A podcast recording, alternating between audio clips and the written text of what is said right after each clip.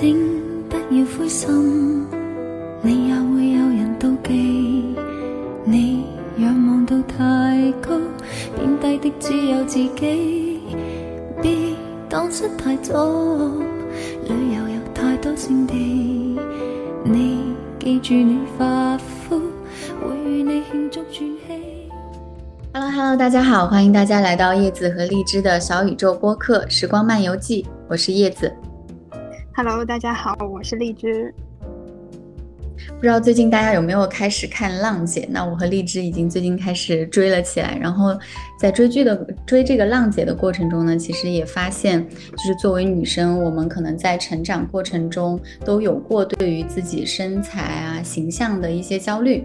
而这些焦虑其实我们都不是很陌生。但是在这个过程中呢，其实我们也经常会感觉到很孤立无援，然后有很多的内心对自己身材和形象的质疑。所以今天我们就想要借这个机会，就跟大家聊一下，就是关于身材焦虑和对自己的形象和身材的接纳的这个问题。对我就是星期五的时候，我才看了最新的这一季《乘风破浪的姐姐》，我就觉得特别的好，就每一个人我都很喜欢，而且我觉得他们每一个人都很优秀。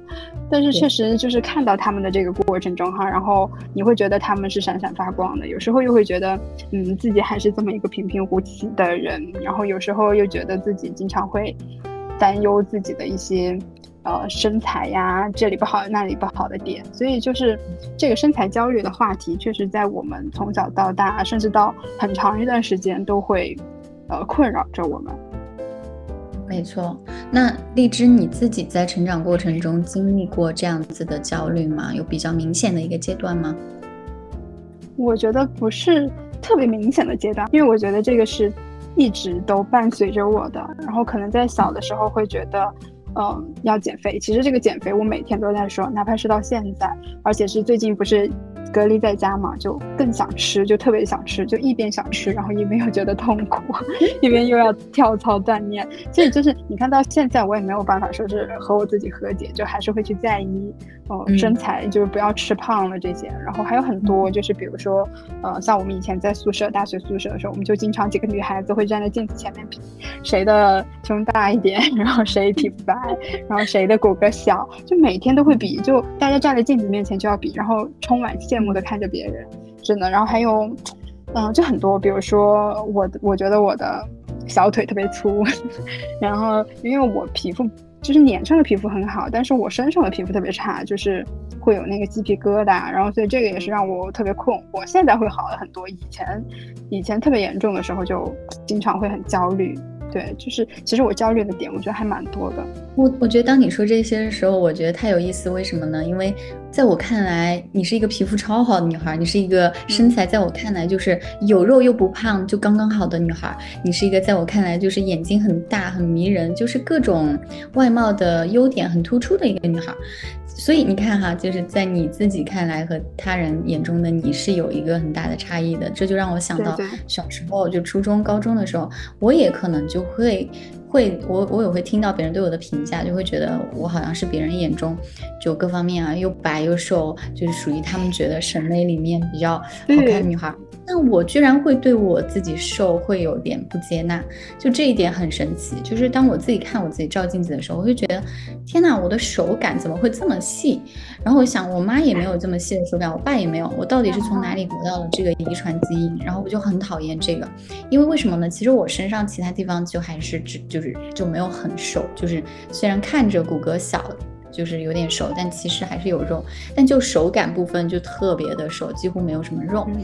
每次这个在我看来就很羡慕你的瘦，每次和你在一起，我觉得哇，你好瘦，好好看。你看，这就是每个人他他对自己的评价总是很低，然后对别人总是很羡慕。所以我当时我就觉得我这个手感就看着好像一个难民，没有吃饱饭的那个畸形儿童。你看是不是就对自己很命，就超级命？然后我就会觉得，为什么我会对自己这么差，然后总是不接受自己，而且包括哈、啊，我我初中有一段时间，我会对自己的脸非常不满意，我觉得自己脸很肥，婴儿肥，然后就很大，因为那个时候就疯狂流行那个范冰冰那种瓜子脸的那个年代嘛。哦，真的吗？嗯我当时我就会留很长的那种刘海，就是遮住自己半张脸的那种。那个时候大家都爱留刘海。对，很重很大，很很的一个刘海，然后几乎就把自己眼睛都快给遮没了。我觉得我当时近视眼可能就那样子导致的吧。包括我身边父母家人也都说，你能不能把你的刘海掀开？你明明这么好看的脸蛋儿，为什么要躲藏起来？对，这就很很搞笑。所以你看，刚刚你聊一点，然后我聊，哪怕只聊了一点点，我们曾经少女时代的一些困惑和这些问题，都已经能看得出来，就是。就好像很多人都会对自己的身体和外貌不够自信，然后也不够接纳。就像我之前看到 KY 公众号不是做了一个那个报告嘛，就是调研报告，去问大家对自己的形象满不满意。然后那一份报告里面大概有个两万一千六百二十个读者参与，但回收的数据就显示百分之四十的人对外形都是不满意，甚至非常不满意。然后满意的就只有百分之一点零九。就只有一点零九，天哪！我觉得这个数据，你听到这个数据是不是觉得很惊讶？对，而且像我平时就是你在刷什么小红书或者是微博等等，你都会看到大家在不断的是说，呃，要怎么减肥，然后要怎么去锻炼你的身材，改变你的体型，或者是等等等等，就是，嗯，很多人都对自己不满嘛，所以都想是去寻求外界的一些，比如说呃公众号的帮助呀，或者一些。呃，有经验的人的帮助，就是想要让自己呃瘦下来呀，或者是变得漂亮呀，就是解决自己身材焦虑或者容貌焦虑的这些苦恼。嗯嗯，对，好多人都会去走向一个更极端的方面。呃，方向就是我之前有看你说的这些小红书教大家怎么节食减肥啊，还有好像有很有段时间很火那个生酮减肥，我身边很多人也去试，我当时也有试过，但是我没有很很长时间，对我就其实那段时间也是很长没有吃碳水，但是我觉得我还是不太行，就我也没有不是那种长期坚持的那种。嗯，对我我有国内的朋友就吃就用这个生酮减肥还是什么就节食法，就导致就是过度消瘦，就真的就有了一有有一点厌食症了吧。我当时也有感觉到他在跟我聊天的过程中，就是那种每天就看他盘子里就几根黄瓜，然后一点绿色，然后一点点那种鸡蛋。我我想天哪，就这么一点真的 可以撑一一一一大个半天，就是他们有时候真的一天可能就两顿甚至一顿这样子。然后我还看到就是这样子的，嗯，对啊，小红书的那些有一些想成为什么 BM 女孩的，就是要穿下那个就是代表自己很瘦的那个裙子，品牌的裙子的那些女孩，就疯狂减肥，从一百一百多减到直接减到八十，然后就是特别特别多的那种。节食，然后节食的时候还什么直接吃那种断油糖，就很奇怪的一些粉色糖果，为了让他们没有这种想吃油吃糖的欲望。哇，我觉得真的太可怕了，就是真的会有人为了减肥就 不择手段到这其实真的会，你这样说，对你这样说，因为我真的是深有同感。就我不是跟你说，其实我从。我大概昨天我还和我室友聊过这个问题，我真的是大概从我初中还是小学最后的时候，我就一直都有这种想减肥的欲望。你说那个时候那么小，我都不知道为什么。然后你看到现在，我也还会不断的想，中间也是反反复复试过很多次，就包括。嗯，就你刚才说的那些吃很少，然后或者是我当时也尝试过想吃药，可是我觉得那个东西是没有用，可能还会伤身体嘛。然后反正也是，因为我呃，其实我一直都不是很胖，就大概九十多斤。我是上大学的时候，然后因为生病胖到了一百二。你像我才幺五八，然后其实一百二真的是还是蛮圆的一个人嘛。然后呢，后来我瘦下来以后，就是身体调理好了以后，出国读书，但是国外又是很高油高糖的那种，我觉得吃那些甜的就特别快乐。但是它真的很 甜，但你会觉得很快乐，就吃这些。所以我当时又是跑到了一百二，又是漫长的一个过程，然后回到了一百零八，就一直在那个阶段。然后中间也反弹过一次到一百零一百二，就一直到我回国以后，我就才就是回归到国内正常的饮食，然后我又才终于就是回到了一百多，然后现在是九十八、一百的样子。就是我这个减肥过程啊，真的就很漫长。然后你说的那些，就比如说就是因为饿，比如说像我妹妹，她就会有那种，就是嗯，因为过度减肥，然后饿到那个胃痉挛，就去医院打吊针的那种。对，然后还有我当时有一个朋友，就是我在国外的那个室友，他也是为了减肥。就是当时我们两个都有点疯狂，但是我觉得我比他稍稍理智一点，我会运动，他就是呃又想吃，然后又要减，他就会买很多吃的来，然后就是只是去咀嚼那个味道，就吃完以后就把它吐掉，就他就以为他就没有吃了。就当时真的，你看这种减肥的方法真是千奇百怪，大家就是又想吃，对，但是又对自己。身材又非常的焦虑，就是对体重的一个焦虑，没有办法，就是真正的去享受吃的这个过程。可能就是像有些人，他们就会因为这样，就甚至连觉得食物吃的都不香了，就是只是为了去吃这个过程。嗯，食物吃的都不香了，那人生都没有意义了。对呀，对呀，对呀。其实我觉得在听你这样说的时候，我也会觉得说，你看，像我们不同，就是瘦的女孩有瘦的女孩的烦恼。然后可能像你们微胖一点，又有微胖一点的烦恼，然后就是每个女孩好像都在寻求那样子的一个就是解决方案，就就想让自己更完美，让自己更好、更好看，变好看、变瘦或者变胖。你看像我，我就想要再胖那么一点点，我就觉得那样就好了。是的，你说是不是就很搞笑？所以我倒是没有那种就是因为减肥减到脱相啊，或者是胃都出问题啊，还有有一些对你只会可能是考虑怎么我怎么还长不胖。你只会有这个苦恼吧？是的，是的。然后我就觉得我吃的东西去哪儿了？我浪费好多钱。我怎么觉得？我怎么觉得我吃那么多东西一点都没吸收进去？好搞笑。所以其实你看，大家就是会对，就是不同的人有不同的焦虑。对，甚至还有容貌焦虑。我不知道你有没有这一方面的容貌焦虑？对，就会对于我左右脸。就是不平衡，这个呃左右脸不一样大，因为我之前牙齿有过，呃就是修过牙，好像是做了那个根管治疗之后，我就一直不愿意去用那一边，然后所以我就一直用另一边嚼东西，后来越嚼它的那个那个那个叫什么咬肌就越大，后来我突然有一天着急做，我想天哪，为什么我右边比左边大这么多？而且我拍照出来也是，就右边就肿一坨出来，然后左边就是正常的。哇，那一刻就是我容貌焦虑的，我记忆最深刻的一个点。我不知道你有没有啊？我也会有，就是我会那种，我就觉得我长得没人家好看，你知道吗？就你刚才夸我那些，就是在我有时候看来，我还是觉得我没有人家好看。但是我其实现在我会对我自己更有自信一点，因为我就这么一个，我就长这个样。然后，但是我的焦虑会在于，呃，要是我脸上就是长了痘，或者是长了。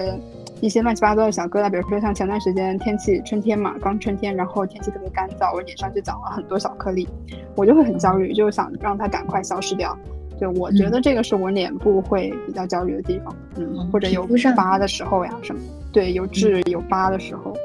啊，你好追求皮肤的完美啊！我发现，就你说你身上那个什么的时候，我都觉得好像我怎么不怎不咋关注这个，或者是说可能我也没咋去关注别人身身上皮肤的问题，也许也是因为就是我每个人关注的会对关注点更那个吧。嗯对对，是的，但是我就想说，像皮肤这种哈，说不定它有痘，还代表着你那个新陈我还青春，对啊，对啊，你还你还年轻呢，然后这不是挺好吗？如果你换个角度去想，还挺好的。但是确实容貌焦虑这个，嗯，像我们可能还是比较简单的。我觉得，嗯，像前段时间就微博上就有个话题嘛，就是你呃可不可以素颜出妆呃出行这一种。就是大家很多人现在我们都讲究出去要化妆嘛，你好像不化妆，你卸掉那个妆，你就没有办法见人。像我有一个朋友，他就是就是很好的一个朋友，他其实长得挺漂亮的，卸了妆也是可可爱爱，但是可能就是脸上有很多嗯，就是油脂分泌的一个孔嘛，就是皮肤以以前也经常长痘，皮肤就没有这么好，他就特别怕，特别不好意思和。呃，她男朋友在外面过夜或者怎么样，她就觉得就是在别人面前卸妆是件很恐怖的事情，别人会接受不了她，就是会因为因此不喜欢她。但是人家男生也并没有说她什么，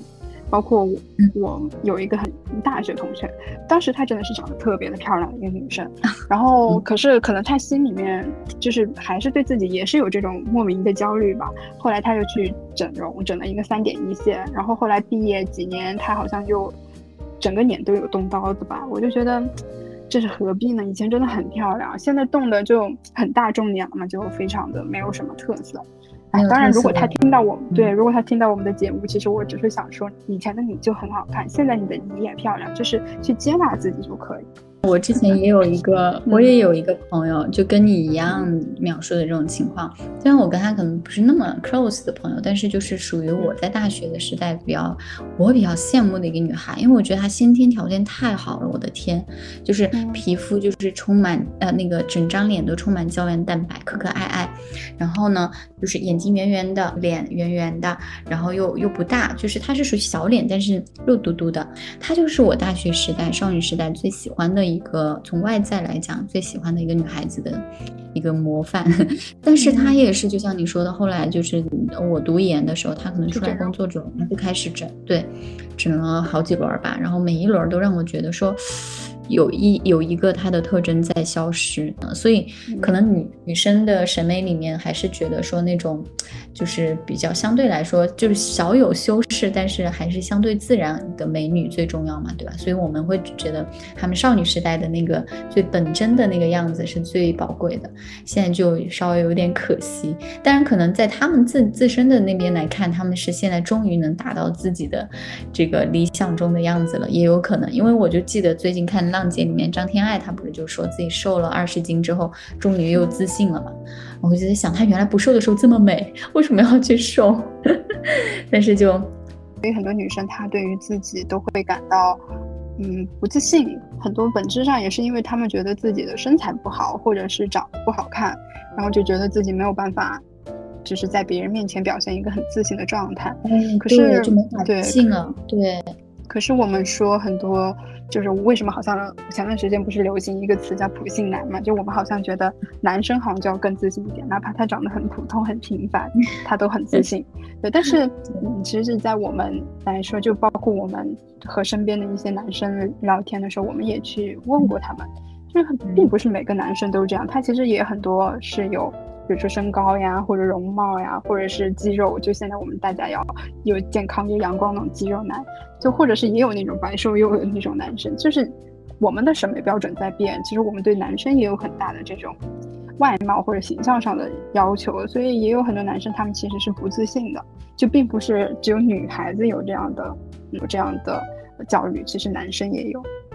没错，其实我觉得男生焦虑起来。甚至可能会比女生更焦虑。我有看到过那种为了去攀比那个八块腹肌，疯狂撸铁健身到脱水的，也有很多。就是只而且每天只吃蛋白粉，就啥也不吃。就所以其实他们的世界里面也有这样的，也也会卷吧，可能也会卷得很厉害。甚至 只是我们不了解，但他们的世界里面的这种攀比心，可能有有有时候男人一一旦有了那个好胜心和胜负欲，应该也会很上头。是的，是的，而且很多男生，包括女生也会嘛，就是对身高的焦虑，就觉得自己不够高，然后或者是就是男朋友或者女朋友的要求，就觉得达不到那个要求，就会想要去增高。我从来没穿过高跟鞋，我是一个就是平衡能力很差的人。我穿高跟鞋就是歪歪扭扭，就会就是就是，我如果穿上高跟鞋的话，我的我的行走速度会比我正常速度慢不知道多少，而且就可搞笑了。我会对于那种就是我不知道，我会觉得腿太长的话，对我来说看着会有点奇怪。我我有一次穿上高跟鞋之后，我就想哇，我的腿怎么会突然这么长？好，哦，我有时候会有很奇怪的这种对于身体比例的那个 奇怪的一些点，对对对，奇怪的一些感受，我会觉得，哎，它好像打破了一个平衡，然后我就还不太喜欢。就很奇怪，所以我觉得奇奇怪怪的这种外貌的一些，嗯，自己的一些小偏好也好，或者自己的一些小执念，都是我们和女孩子成长过程中都有过的吧。所以今天其实跟大家分享的时候，我也觉得有很多话可以聊，然后有很多很多话题，有很多很多的细节，其实都是我们女生一直去关注，然后甚至包括一些男生也一直都会去。去想要去不断的去提高啊，或者去追求那个所谓的完美吧。但是其实我有时候也在想，这个所谓的完美到底是谁告诉我们的，或者是说谁来定义的这个完美呢？或者谁来告诉我们的就是什么是美，什么是什么是丑，或者什么是相对更好的一个外貌和身材呢？你有想过这个话题吗？其实这个我感觉我没有想过，但是我感觉这就是一个社会流行的吧，就可能比如说你身边百分之五六十的女孩，她都想要变美，她都想要减肥，那你可能作为那百分之一，你就想随大流，然后你也觉得瘦就是美，所以就这种社会的定义，可能我觉得是最主要的原因，因为你看小的时候是跟父母身边嘛，爸爸妈妈不会觉得你有多丑，他们就是特别是爷爷奶奶什么的，他就觉得你。越胖越可爱，然后你身材差不差，在他们眼里根本不是事儿。但是当我们从四五岁开始上幼儿园，就其实我们就在另外一个社会体系里，就是你要和同学去同龄人，或者是找老师等等，对同辈这种去生活。那他们很多人，如果有人觉得哦，我现在就要减肥，就是可能越瘦的女生或者越漂亮的女生，她找男朋友几率更大，被别人喜欢的几率更大。那在在我们看来，就觉得要和她一样，我可能才能享受到同样的待遇。对，所以我觉得这是社会定义的一种感觉。嗯，说的对，就是这是外界对给我们的标准，因为。之前也有听到过一些朋友说，他们可能有去尝试过注册一些相亲网站啊，然后网站上的一些负责人联系他们的时候，就会把一些各种标准来告诉他们说，你哦，你男生幺六八，那你肯定就是这个婚恋市场上。对，不占优势，然后又不会说，哎，你都这么大了呀。然后年龄啊也有，比如特别年龄对于女性来说是一个比较大的所谓婚恋市场上别人 judge 你的一个点。还有就是说，这个我们在聊到的这些，尤其外外貌上的这些白瘦幼的，我们中国主流的一些审美评价吧，在这个过程中，你就会感觉你自己在被别人评判，放在一个就好像一个商品一样放在那里被估价。所以，如果在这种主流的审美下，大家也都。这样去规训自己以及身边的人的话，所以你肯定就会变成一个唯颜值论吧。所谓就是说，是只要好看做什么对，丑 丑的人做什么都错的。对，然后只要只要无论发生什么坏的事情，就就都都会觉得因为人人丑多作怪什么的。所以我觉得。对美美对美肯定我们是有天然的追求吧，但是我觉得不能成为一一种价值别人的一种标准，而且这一套审美体系其实也是有问题的嘛。像现在我们更多的年轻人，我们这一代也意识到这个是有问题的，所以。不应该去告诉大家完美的女孩或者完美的男孩是怎样的，你应该去就是告诉他们，你不需要去成为那个完美的女孩，完美是商家为了营销他们，为了为了营销他们的商品的一个谎言。我觉得，觉得得要有这样的一种反思的能力，我们才不会去掉入到那种单一审美的陷阱里吧。但是你现在我们在说，比如说你要去找工作，或者是这种的时候，它就会有很多的硬性规定。就是比如说，他有他就会说，女生你不满不满幺六零，你就没法应聘这个工作；男生你不满幺七零，你也没办法应聘这个工作。就这种东西都是社会给你标好的定价，就包括像你刚才说到的婚恋市场的那个，呃，大家的要求、品牌标准，就这些东西框框框架框在那儿，然后就让大家都会觉得我就要向这个标准去进行。嗯，你看啊，就是这种所谓男性凝视，通过消费市场，不仅消费上，还有劳动力市场，它去双重的限制你，让你就是认为你一定要苛求自己，不然你就在跟整个社会的运行的法则，或者是说这种整个社会的文化去对抗。那你说单靠我们个人怎么可能去做到呢？对吧？你要去对抗整个世界的法则。但是世界上并不是只有一种样子的人啊。所以这个倒不存在什么抵不抵抗啊，这个只是你要去接受一些多元化的东西。我们在这个语境里，其实讲的是更多的是，呃，亚洲文化里面的这种单一社审美所带来的这种社会性的呃一种规范吧。我觉得这种规范可能就是要去抵抗，所以会很难。对于我们女孩来说，一直成长的过程中都是要跟这些东西去做对抗。但是我会觉得说。小时候的教育也很重要，对不对？你说有也有，你看我们身边也有那种天然就很自信的，也会也会觉得自己很好，很接纳自己，很自信的女孩。那我也会有时候我也会在想，是不是因为他们的父母其实是没有去采用社会的这一套去教育他们，没有去顺从这一套，而是在自己的家庭的氛围里给自己的孩子营造了一个很好的接纳自己的这种教育氛围，所以他们才会由心而生的对自己的。认接纳和认同，就这个很重要。就是父母的教育，就除了刚才我们说的社会上的一些，呃，同辈的一些事。呃，就除了社会上的一些标准以及同辈的压力等等，就是父母从小的教育，他是不是你爸爸妈妈是不是经常去夸奖别的小孩，去告诉你，你看看别人考得多好，你看看别人怎么怎么样，就是带着对带着这种批评式的教育去教小孩，或者是就总是让他去看别人，而不是看自己，那可能在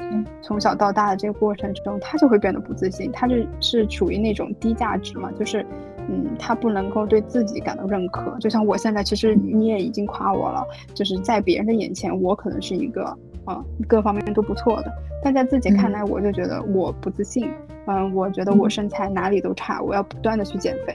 就是我没有那种很高的对自我的价值观，然后可能小时候也有这种批评式教育嘛，所以我就会觉得这个真的是很重要。可能呃在短暂或者是在个人，有时候你很难去看到这个，但是嗯，当你去就是如果你身边有这种对自我价值感很高的那个，你再看他的原生家庭，可能他爸爸妈妈也是去让他多鼓励他去看自己的人。对，我觉得这个说太好了，因为我也会，我跟荔枝一样吧，我们都算是打击式教育下长大，然后也会就是在长大后有这种低价值感的问题，或者是对自己不够自信，总觉得还要更好，还要最好，一定要去让自己。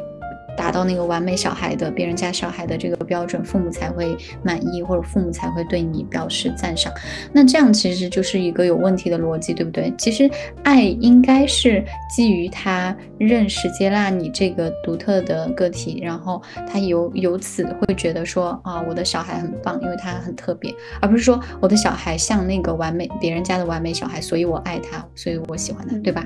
所以我觉得这一点其实我们长大过程中也也就有了。这个意识也会想着去，就是去脱离掉那个原生家庭带给我们的一些枷锁，去尝试的去把这种对自己的枷锁给打开，就是把对自己的束缚吧。我觉得我会觉得说，有时候会束缚我自己，包括我如果对自己不够相信，我不够接纳。或者不够认同自己的话，我就会有很多的内心的矛盾和情绪要去消化，我就会在这个就是其他的方面社会的竞争中没有办法去全身心的投入啊，我就会不断的去消耗我自己，对不对？我会质疑我自己，所以看起来它只是一个外貌的焦虑或者是身材焦虑，但实际上它真的会影响到我们生活的方方面面。是，而且就像你刚才说到的，你当你觉得有压力或者什么时，你好像也没有办法更好的去。自己内心去接纳，就包括现在，比如说你说工作很忙，或者是生活的压力很大，然后你就会不断的去想吃，或者是 不断的就是压力大熬夜去工作，那。就是外在的一些因素，就让你自己也没有办法更好的去调节，可能对你就会变胖呀，或者觉得自己变丑了，然后又陷入到一种。自我的焦虑中去，我觉得这个还是很大因素，就是从小到大的一个家庭教育环境以及社会的一些各方面的因素，就导致了我们好像到现在都没有办法说是很自信的去面对自己的各方面的，就是否完美这种这种就会一定要苛求，好像完美才是最好的定义。没错，但我觉得对于我们这样的小孩，我们这样的家庭和社会氛围中成长起来的小孩，我们要去。就是我们，比如说，相对于像谷爱凌这样，就是没有过这这样的问题，一直就很自信、很接纳自己的小孩来说，我觉得我们的起跑线其实就已经 不在一个起跑线上。所以很多时候，我可能我不知道你啊，但我的感受是我到二十五岁以后，才开始有了一个就是自己去呃克服掉这些问题、去做反抗的一个开始。呃，在二十五岁之前，我都还是觉得我自己在顺从着这个文化，还有。这套逻辑，然后我还是在逼迫逼迫自己，啊，去做一些各种各样的改变。但是我觉得二十五岁之后，我好像开始，或者是说和自己达成和解吗。对，更完以后，我才开始从去呃不断的努力去符合大众或者别人的期待预期，转向一个就是我觉得我要去我后半生的课题应该变成我要去接纳我自己。就是就是这是有一个变化的，我有我有明显的感觉。当然，一方面可能因为出国之后看到一些其他的可能性，也多元的一些审美也好，或者是更。更多其他的一些价值，然后带给我的影响，还有一个就是，我觉得我们可能确实是在离开父母或者离开原生家庭有一定距离之后，我们自己开始有了这种反思的能力吧，然后也可能接受了一些呃女性主义的教育，我觉得这些都是在影响着我。我不知道荔枝有没有过这样子的，觉得自己开始开始要做出一一点反思或者反抗的那个节点。有吗？我现在没有这种反抗反思，就就可能我有反思哈，但是我并没有一味的说去反抗，因为我我刚才也跟你说到，就是我现在还想不断的去减肥，但是只是我的要求可能会有一个改变，就是比如说以前我可能真的要瘦到，就是好像就觉得瘦才是美，那现在我可能会改变，比如说我觉得帕梅拉就是大家有肌肉有正常身材的那种，就该有的地方都有，然后并且还有肌肉的那种。身材，嗯。可能是我更向往的，就是我还是会有追求，就我还是会有我期待自己变成的那个样子，只是可能我的这个也随着我自己世界观的成长，然后我就不单一的只希望自己和大众的审美是一样的，就是那种白幼瘦，可能我自己觉得我稍稍晒黑一点也不错，或者是我有肌肉了，然后身材更健康了，我今天也可以随便的吃，但是我今天有锻炼，就可能自己能更好的去自洽，然后但是，嗯，你还是会有一个想要改变的方向，就是你还是会想朝着某一个方向去努力，我是这样的感觉，只是会有哦一定的改变，嗯。嗯，话说那那我还真是躺得够平，就是我现在如果再来 想的话，我是真的就是我在一年前，我会照镜子的时候，突然看看到我有皱纹了，然后也有一个笑纹，还有就是因为那个苹果肌那边的胶原蛋白的流失，胶它有一个，对它有一其实已经能感觉到一个痕迹的，你能感觉到嗯痕迹。我能能，我能对，然后那那一刻，我曾经就是焦虑了那么一下之后，我好像大概是好像又无所谓了。对我好像就是从接纳那个事情开始，我觉得我的心态在逐渐躺平。当然，我肯定没有躺到那么平吧，我只是说相对于你，我可能相对躺平一点。但是我觉得我肯定还是会有一些执念，比如说啊，我还是觉得我的右右脸比左脸大。每次照镜子的时候或者 P 图的时候，总是想把右边 P 一 P，把它 P 进去。这个比如说像这种还在，但是总的来说，我会觉得说我现在就没有刻意的想要说要留住我现在的这个，一定要去留住我现在的这种很 young、很很青春的这种感觉。你说的这个我也有感受，对，因为嗯，就是我我也会有这种，就是突然看照镜子，发现自己的嗯脸上的皱纹增加了，比如说眼角的鱼尾纹，或者是嗯呃嗯就是脸上的一些皱纹嘛。但是呃，我个人的感觉是，我的年龄也在增长，我已经要三十岁了。虽然我感觉嗯我还很年轻，我还觉得自己像十七岁的少女，但是我不得不承认，我的年龄是在增加的。那嗯我也能够去自洽，就是我也能够去接受我身体岁月带给我的痕迹，就比如说白头发或者是皱纹，我也能接受它。但是我还是会去向往，就比如说我可能以后也会去做一些医美，或者是去做一些就是通过运动去改变自己身体的一些肌肉的、嗯呃肉的松弛或者怎么样。我觉得这个是。算是我去让我自己持续保持年轻，但是我也能接受我自己变老的一部分的那种感觉。嗯，挺好的。觉得就是我们这两种观点在交交互的时候，我会有有一些很多想法。就比如说，像我可能是一方面是因为我在一个环境里面，就是我，比如说我在国外啊，我会觉得说你没有那么被注视了，你知道吗？就是可能因嗯为在海外的话，大家都是更个体主义的一个社会吧，大家都是管好自己的那种，就不太会去管别人，不太会对别人有很多评价。所以在这种情况下，你就特别容易松松下来，就是彻底的放松，或者甚至有点就是有点那种躺平的意思吧，哈。我会觉得说环境是一个很重要的因素，然后另外就是可能我们自己到了一定的阶段之后，不得不去做一个呃接纳，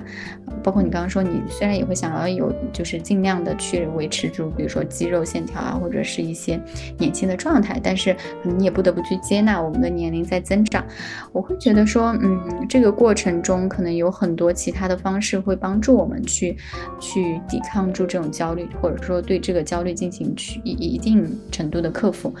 呃，我的一个方法，我觉得我会经常，呃，一个是运动，就你刚刚提到运动，因为我嗯觉得这个是关乎于你整个人的精神状态。因为你就不管你漂不漂亮，如果你这个人没有精神的，那你肯定是不自信的，肯定是对别人来说没有好感的，对吧？那我觉得运动很重要。然后还有另一个方法，我现在就是，就特别，我觉得我是在往这个方向走，就我想去探索，呃，我自己的精神世界。我还希望说我能够更有趣一点，我还希望说我能够就是逼迫自己去，或者是说努力的去多看一点书，然后让自己就是不要被主流媒体也好，或者去看很多的媒体的这些新闻啊，还有抖音啊这些东西，就是我希望说自己能够关注于自己。的内心世界看，就是更多的 focus 在自己，这是我去对抗的这种焦虑的一个方法。嗯，像荔枝刚刚提到的那些，我也觉得挺有挺有共鸣的。也许是我们到了三十的这个这个这个过程中，就转换心态转换的一个过程，我会觉得还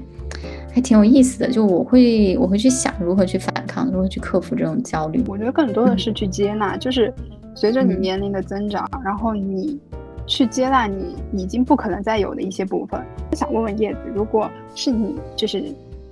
嗯，之之前在面对一些就是外貌或者是容貌焦虑的时候，你会用什么样的办法去做一些回应呢？对，我觉得这个问题挺有意思的，就是当我们提到怎么样去对抗这种主流审美的时候，我会下意识的想到我之前看到的那个脱口秀里面有一个女孩，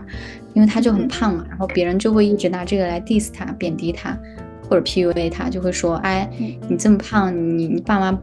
你爸妈没有说你吗？你男朋友不会管管你吗？你不会想减肥吗？什么的，然后她就会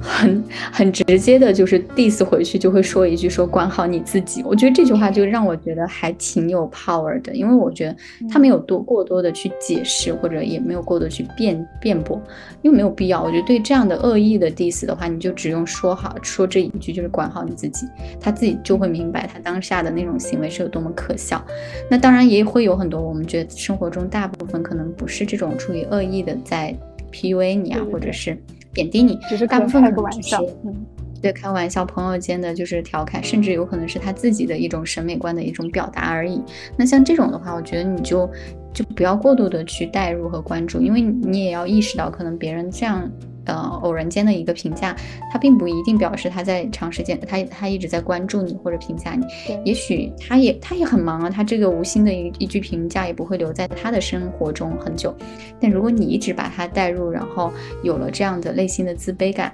那那这这个其实是没必要的。我觉得有时候你可以放弃掉对别人眼光的这种在意，因为你会你会你会你会知道，就是大家都很忙，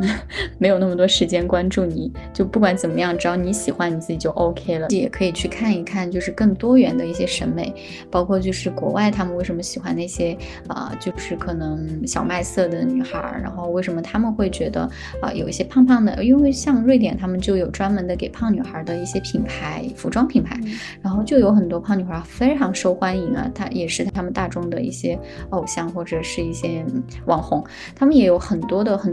身材的形态啊，皮肤的颜色啊，各种各样的什么样的都有，所以我觉得你也可以多去看一看啊、从一些其他的文化和社会里面去汲取多元的审美观，这样可能你自己久了之后也会觉得说，哎，我做个大码女孩也不错啊，我做个小麦色的，但是很健康的女孩也不错啊，那对吧？所以就会有有更多的可能性，你也不会给自己设限，就是不会去把自己我就会有这种感觉，就是这段时嗯间我会刷小红书，呃，嗯对，这段时间我会刷小红书，然后就是你知道它那个算法，就是当你比如说看到了一个这种类型的事情，他就会不断的给你去推荐相关的。那就是他突然给我推了一个就是胖胖的女孩，就是她也没很胖啊，就是可能微胖的女孩，然后但是她很自信的拍拍了一些照片，我当时就觉得嗯还挺好看的。然后还有包括什么梨梨形身材的女孩，就是小腿粗，就三十七厘米粗的小腿女孩的穿搭呀，或者等等这种，还有包括什么纳木杨子呀，就是像就是这一类型的女生的一些内容，然后我就觉得哎好可爱，就我也不会觉得说是嗯。就是她很胖或者怎么样，我就会觉得哇好可爱。特别是我之前看了 就是大木洋子她跳操的那个，就当时大家最熟知的那个视频，就是她跳那个体操那个视频，我就觉得哇真的好可爱，就是她的肉都长在了该长的地方，就是嗯。就你虽然觉得她圆圆的，但是你就会觉得嗯就很特别，就是很就是和大众就是现在我们大家都看到的这种反瘦美就是不一样，你就是眼球就会被它抓住，所以我完全嗯。会觉得，就我非常认同你刚才说的这种多元审美，就是大家就应该去看到不一样的女孩、女孩、女生，就嗯你去发现，对，发现每个人的不同点，因为大家都是不一样的，你不管从性格也好，外貌也好，就哪怕是双胞胎，他都有长得不一样的地方，就是应该嗯。去发现他这种美的点，就每个人独特的点，就包括今天我。看就回看十三幺，就是林志玲的那期，她作为一个这么美的女性，她也在说，着你会喜欢一个千篇一律的女孩，还是会喜欢一个就是非常有独特、有闪光点的女生？就是能够吸引人的，往往我感觉都是有这些独特闪光点的。是的，而且我觉得接纳自己是很重要的。你你只有接纳自己，你才会开始从内心里真正生出那个自信的东西。不然的话，那那个是纸老虎，对不对？你再把自己包装成主流审美里完美的女孩，但是你内心没有接纳自己，你的自信是无无从生，就是无从去考证的。所以我觉得还是要去接纳，这是第一。但同同时，我也会在想哈，也有一些女孩子，她们可能会。会会想要就是自为了自己，或者说为了愉悦自己，或者为了让自己更好，就单纯是出于自己的动力，想要去做一些积极的改变。第一，他们接纳了自己，这是第一。然后他们还想要让自己更加的自信起来，更加有魅力。那他可以去做很多的事情，对不对？对。比如说学学穿搭，就是就通过外形的改变，然后去扬长避短吧。这个并不是一个贬义词在这里，而是去，嗯，让你去发扬你身上，就把你身上优点的地方放大就好了。就是我记得当时忘记是在哪里听过的，他就说，你说一个人本来人生就这么短，你还要不断的去改变你的短处，那你还不如去把你的长板放大，就让你发光的点就是不断持续的发光，那不是更好吗？嗯，没错。然后我觉得，所以可以学会一些穿搭，包括像我们刚才说，就是容貌上的焦虑嘛，就是对，就是有一些像我有一些朋友，他就是他对皮肤感到不满意，特别是青春期会长很多痘印的时候。那现在医美也很发达，或者去医正规的医院去看看医生，那可能会有一些针对这种内内在的调节，比如内分泌的调节，然后让外部的就是皮肤状态变好。嗯，是的。而且我觉得，就是变变美，或者这个美，它也不是说单一的美，它可能是精神世界的美，或者是你的自信和魅力的美。那这种来源其实是很多的，不是只有，不是只有外貌和形态能带来。有时候读书学习，对吧？这种方式也是能让你成为一个很自信美的一个女孩。然后这这种气质还有这种涵养，也会让别人就是眼前一亮，也会成为你。大家留下深刻印象的一个原因，对，它会让你足够的自信，就你会知道，我不仅仅是外貌，就像你刚才说到的，你现在的一个状态，就是我不需要再通过外貌去让自己。就是需要去达到什么什么样的目的？我内心足够的充盈，就像我们之前上一期或者之前几期分分享的，我内心足够充盈了，我就能够找到自己最好的状态，我就能够表现出最自信的那一面。一样是。其实我觉得这也是我和荔枝一直我们还在还在努力去靠拢的方向。嗯，我们其实也在路上，包括我们也还有一些没有解决掉的一些执念，还有一些还有一些小矛盾、小纠结。但是在这个外貌和形态的这个话题上，我们其实也是想要跟大家聊怎么样去爱自己，怎么接纳自己这个真正的一生的议题。所以其实这个过程中想跟大家一起共勉，就是真的要去发自内心的去爱自己，甚至。也要选择真的能接纳自己、爱自己的人，不要去，不要去就是质疑自己，也不要允许有别的人去质疑你、伤害你。对对，所以这一点就很重要，就是，嗯，你要和真心去爱你、去真心去爱你以及真心夸你的人在一起。我大概，呃，大学读研这段时间吧，认识了一些朋友、学妹也好，然后还有比如说叶子，还有我的其他一些朋友，他就会从。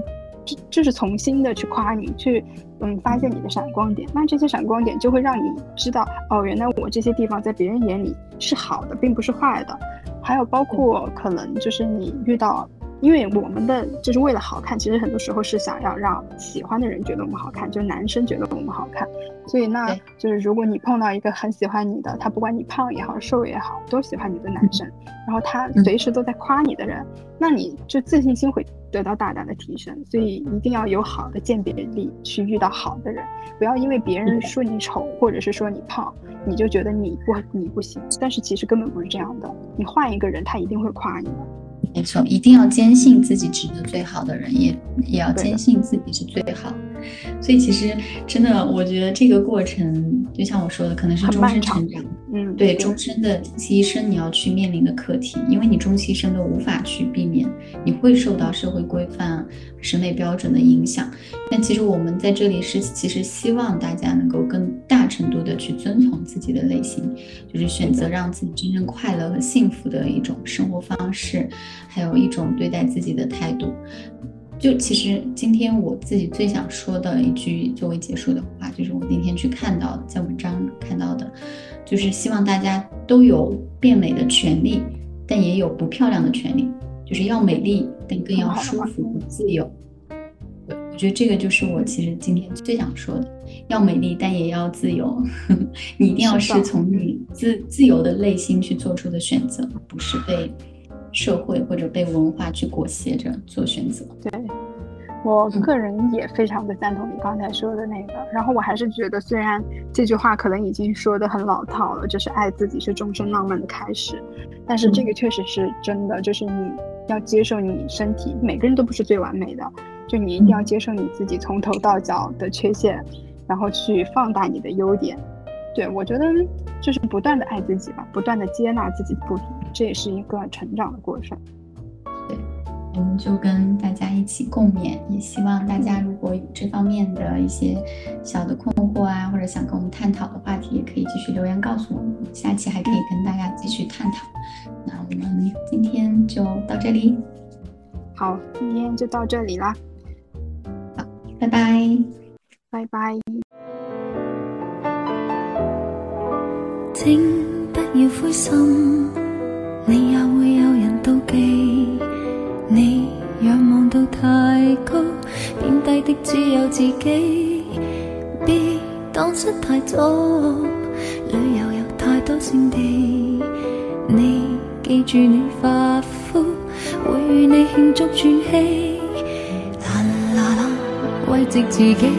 开心的东西要专心记起。爱护自己。是地上拾到的真理，写这高贵情书，用自言自语作我的天书，自己都不爱，怎么相爱？怎么可给爱？人好处？这千斤重情书，在夜阑尽处，如门前大树，没有他倚靠，归家也不必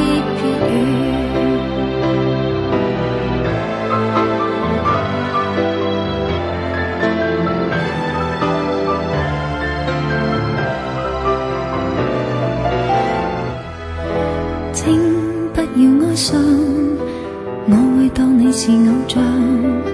你要别人怜爱，是安葬一个日常。做什么也好，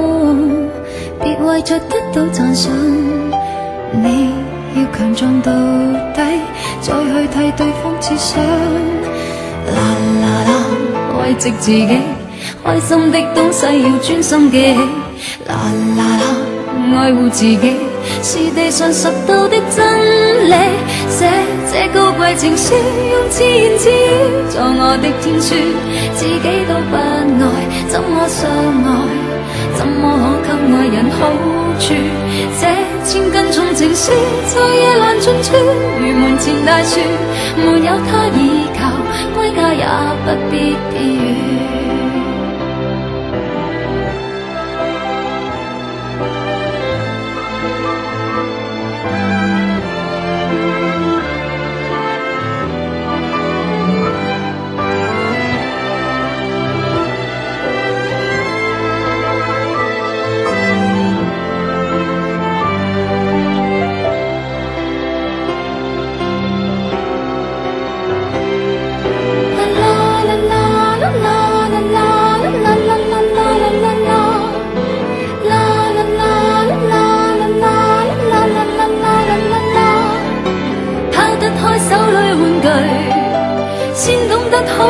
碎。心谷都攀过后，从泥泞寻到这不甘心相信的金句，写这高贵情书，用自言自语作我的天书，自己都不爱，怎么相爱？怎么可给爱人好处？这千斤重情书，在夜阑尽处，如门前大树，它不可依靠，归家也不必寄语。给我写这高贵情书，用自言自语作我的天书，自己都不爱，怎么相爱？怎么可给爱人好处？凭着我这千斤重情书，在夜阑尽处，如门前大树，没有他倚靠，归家也不必。